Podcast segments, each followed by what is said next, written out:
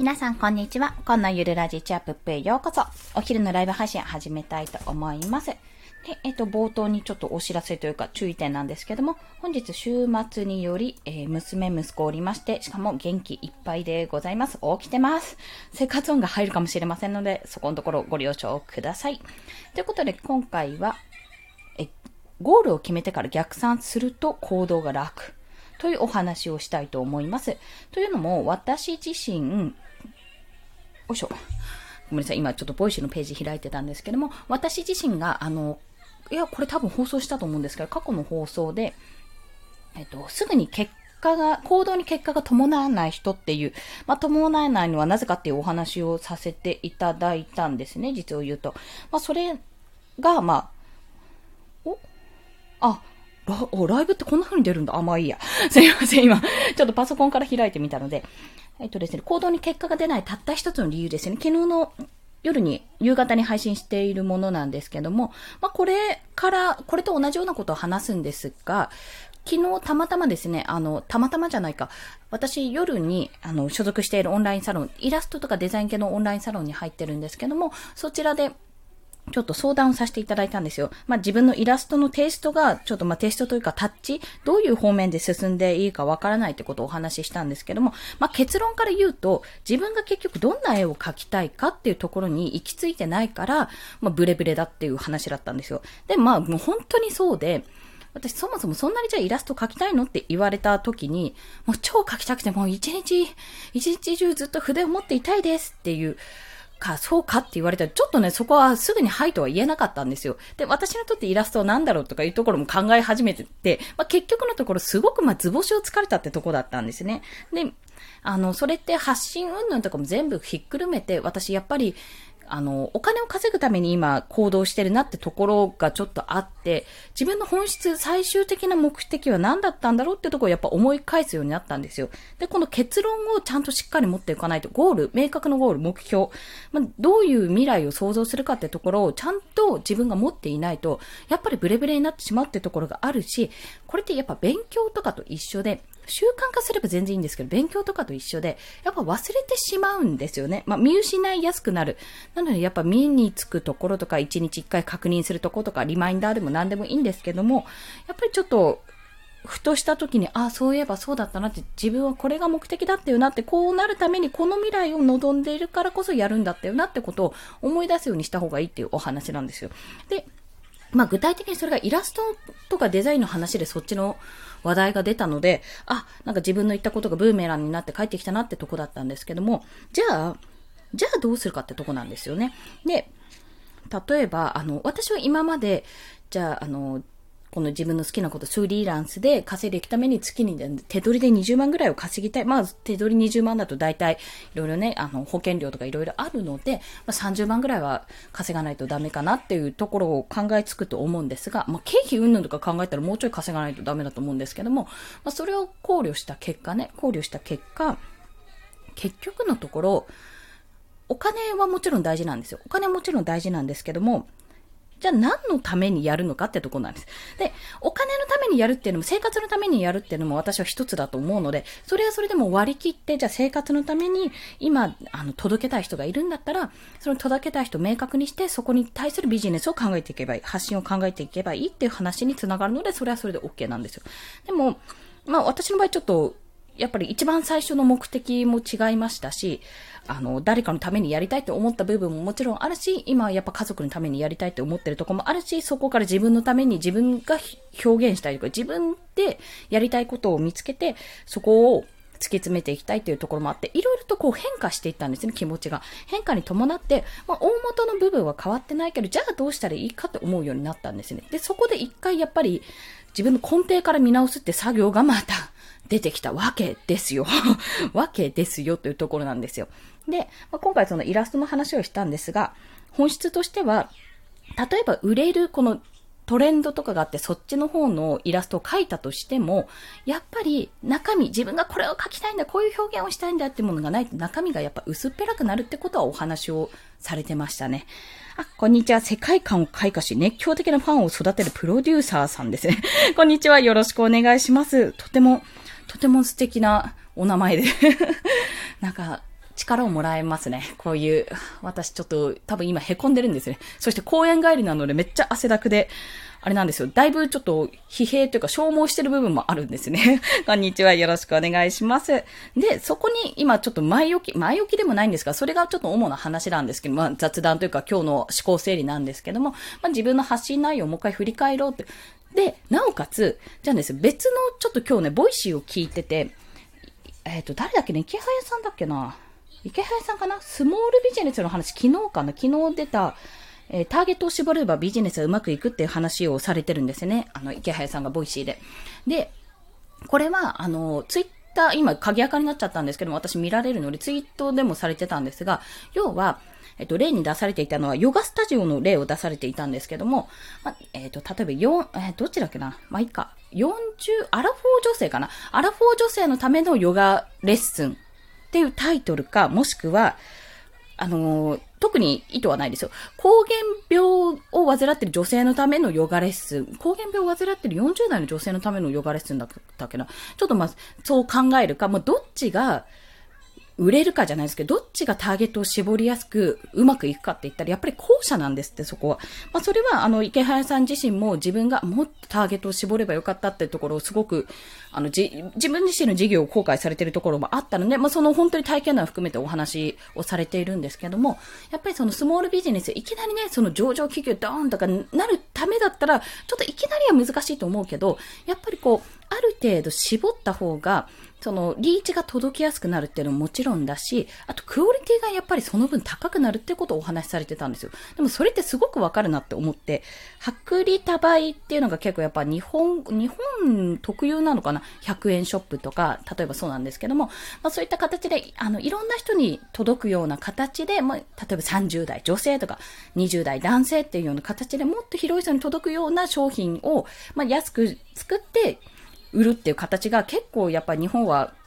往来してたけども、でもこのコロナ禍になって、もうどんどん量より質っていうその量、あの、あ出てこない、あの4文字が出てこないけど、えっ、ー、と、環境のね、ことも考えつつ、そんな物買ってすぐ捨てるなんてことをすると、もう地球はこんなんじゃすぐになくなってしまうと、もう地球に住めなくなってしまうよってこともあって、環境問題のこともあって、じゃあ、もっと長く使える高品質なもの、ちょっと高いけど高品質なものを、え、ようっていう感覚、感覚というかそういう思考になってきたと。そうですよね。薄利多売多いですよね。で、私も言うなればそっち寄りだったんですよ。そっち寄りというか、まあ、やっぱり安くてね、美味しかったりしたらね、全然その方がいいじゃんって思っていたんですけども、やっぱそのもったいない精神というのが働いてくるわけですよ。もったいない精神。特にね、あの、八百屋あるあるなんですよね。私の場合は。で、結局、あの、キャベツ一玉買った方が100円で安いわけなんですよ。安いんですけど、こキャベツ一玉じゃ使い切るかって言ったら、我が家のこのまだた、えっ、ー、と、離乳食も始まってない息子は食べないし、娘も2歳半だからそこまで食べないし、私と旦那でじゃキャベツそんなに食べるかって言ったらそんな食べないってなると、使い切らない。じゃあ、じゃあ、小さ、あの、高くても、多少、あ、なんか割高だなって思っても4分の1サイズを買うとか、そんな感覚なんですね。で、4分の1サイズのキャベツなんてそんな高いもん誰が買うのかって最初はね、思ったんですよ、私自身も。思ったんだけど、あ、こういう人のためにあるんだなってことに気がついたわけですね。しかも4分の1サイズのキャベツなんて、あれなんですよ。大体そういうの売ってるとこってちゃんとみ、み、っちり、みっちりっていうのが、あの、ラップちゃんとされてて、今断面も綺麗だし、ラップもきちんとされてるので、あのね、持ちがいいんですよ、割と。割と持ちがいいってところもあり、そういう意味で、やっぱり使い切れないってところをね、感じると、あ、そういう人のために、このちょっと高い、まあ、ちょっと手間がかかってね、ラップ代とかもあるから、まあ、ラップも環境に良くないけど、まあ、そういう風にされてるんだなって、品物が出てきてるんだなってことに気づき、で考えると、そのスモールビジネスの話に戻るんですけども、誰かその特定の、本当にもう検索ワードで言うと3つか4つぐらいになって絞って出てくるような情報のターゲット、まあ、そんなターゲットまで絞って、ビジネスをした方が、じゃそして、もうすっごい安いものを提供するんじゃなくて、どんどんそういうファンを作っていくってことだったんですね、おそらく。あの、ニュアンスとしては。まあ、池原さんで言うと、その仮想通貨投資の今、オンラインサロン立ち上げてるんですけども、まあ、買い切りで、いくらだっけなまあ、数万円だったんですよ。確か10万もしなかったかな数万円のオンラインサロンがあるんですが、買い切りってところと、もう常に池早さん自体も、自身も、すごく勉強されてて、常に常に最新の情報を自分で仕入れて、こうだ、どうだ、ああだっていうところを、まあ、最先端で自分がやってることを共有して、それに、あの、伴って、まあ、初心者の人ももしかするといるかもしれないけども、日々勉強して、じゃあ、こうですかね。あ、じゃあ、こういう視点はあるのかもしれないですねっていうような形で、ほんとゼミみたいな感じでやってるわけですよね。まあ、それって、あの、私なんかは入れないんですよ。そりゃそうなんですけど、仮想通貨も、あの、知ってるけど、どういうものがなんとなくわかるけど、やっぱなんとなくのところで止まってる部分もあって、より勉強するんだったらちゃんとしっかり勉強しないとダメだろうなって思ってるんです。でも、そういうものを作ることによって、やっぱりある程度の層は、え、高いじゃん、こんなオンラインサロン高いじゃんと思ってても、でも最先端の仮想通貨投資が見られるし、一緒に情報共有できるし、一緒にやれるってことはめちゃめちゃ勉強になることだし、自分もステップアップできるってところで、やっぱり売れる、売れるっていうと失礼ですけど、やっぱり一定の層には人気があるというか、一定の層には響くわけですよね。そういう形で自分のビジネス、じゃあ次何を作っていこうか、どういうのを作っていこうかって思った時に、いや、じゃあ30代女性、私の場合30代子育て、パパママ宛てに作ろうって思ったら、それはそれでやっぱり広いわけなんですよね。30代子育て中パパママなんていろんなパターンがいるわけだから、すぐにそんなすぐにはでき、すぐにそんなすぐって変ですよ。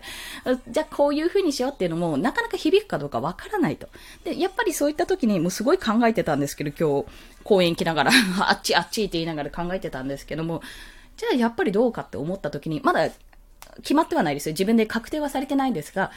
やっぱ過去の自分っていうのに焦点を当てると。で、そこから過去の自分のキーワードを引っ張ってきてたんですよ。どういう、あの、キーワードで引っ張ってきて、どういうので差別化というか、まあ、狭めることができるかなって、ターゲットをもっと絞ることができるかなっていうのを考えてたら、やっぱりキーワードってどんどんどんどんいろんなパターンで出てくるんですね。で、そこからやっぱりこう拾っていって、じゃあこれでやってみようって。まあ、それでまあ SEO とか調べてみてやってみようって。あんまり大手がいなかったら、じゃあそこで攻めてみようっていう形でやっていくと、おそらくね、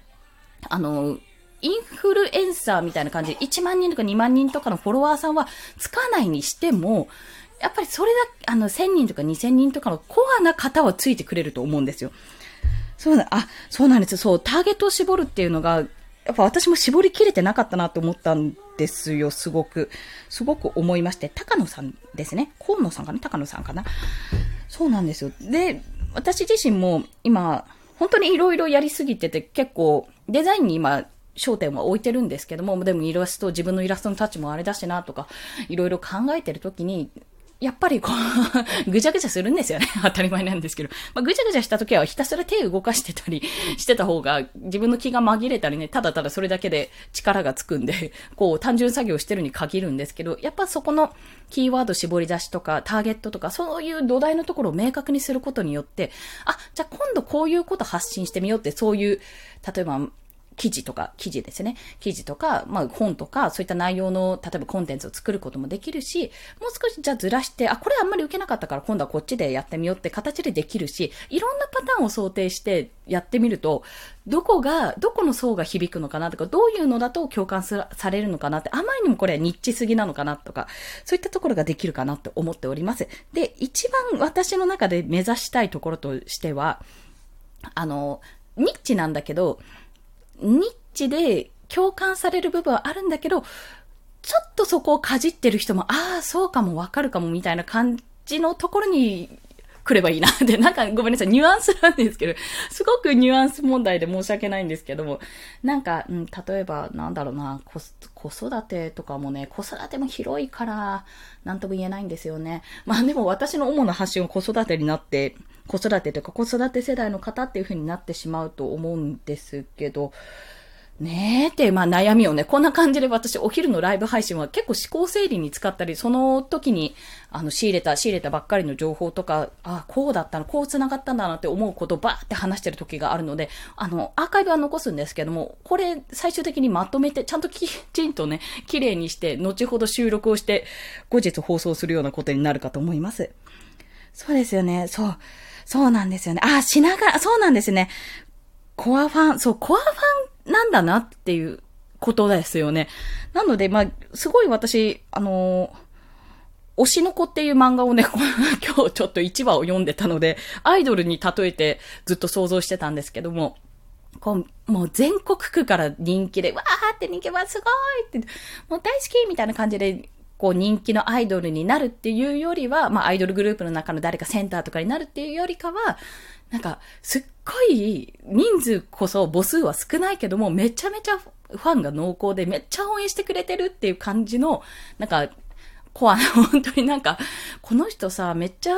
めっちゃなんか別に人数とかもそんなファンの人数いないし、握手会もそんなに列並んでるわけじゃないし、何度も来てくれる感じじゃないけど、なんか、なんかいいよね、みたいな感じで言われるところになりたい。なりたいとちょっと思っている。そんなことを思いながら今日は、お話をさせていただきました。このコアのファンにな、あの、なっていただく、まあ、コアなファンを作っていくにはどうしたらいいかってところなんですが、やっぱり引き続き試行錯誤の毎日、まあ本当キーワード選定して自分がどんなもの発信できるか、どういうところを勉強したいかとか、今後、どういうふうなことをや、やりたいか、どんなことだったら誰かの役に立つかとか、そんな話をね、あの自分の中では考えているんですけども、あとはちょっと私子供がいるので、子供に何を伝えたいか、将来的に。あの、こんなことを伝えられる母親になりたいなって思うと視点からちょっと聞聞いてみようとかやってみようかなとも考えてますね。あ、高野さんですね。ありがとうございます。よかったです。そう、以前、高野さんと書いて、河野さんっていう方もいらっしゃったんで、そう、名前の読みはね、絶対間違えたくないので、そう、ここは失礼に値するので、ぜひぜひというところです。まあ、そんな感じで、今日は、ま、思考整理、ほぼ思考整理で終わってしまった回になってしまったんですけども、まあ、今後やっていくこととしては、ターゲットをもう少し絞って発信をしていこうと考えている。もちろん、あの、いろんな方に届くような発信もしていくと思うんですけども、まあ、ターゲットを絞っていくっていうところ、で、1万人、2万人、3万人とかのフォロワーさんを目指すのももちろんね、もちろんそこを目指すっていうのもありなんですけども、それよりも本当に100人、1000人とかのコアなファンを作っていきたいと思っているというところ、そのために自分の今の過去とか今やってることとか今後興味あることとかいろんなところから自分のキーワードを引っ張ってきて、それを調べてみて、あ、このポジション空いてるなをさらに探していくというところを目指していきたいと思います。そうですね。自分の強みと相手の悩みと課題とマッチ、そうですよね。で、そう、あ、それで昨日か一昨日ぐらいにちょっと余談じゃなくて、まあ、繋がる話なんですけども、あの、周平さんっていう方ですね、あの、私がフリーランスになるきっかけの一つとなった周平さん、ボイシーのパーソナリティさんなんですけども、が、え自分の強みを見つける方法って、あ、これ無料だ、無料の方ですね。昨日、あの、配信されていて、で、これも、あれだ、すごくね、良かったんですよ。結局強みって何かができるとか、何に特化してるとかじゃなくて、割と自分がそう思ってないところが強みだったりするっていう話だったんですね。まあ、例えば、周平さんの場合、借金こさえて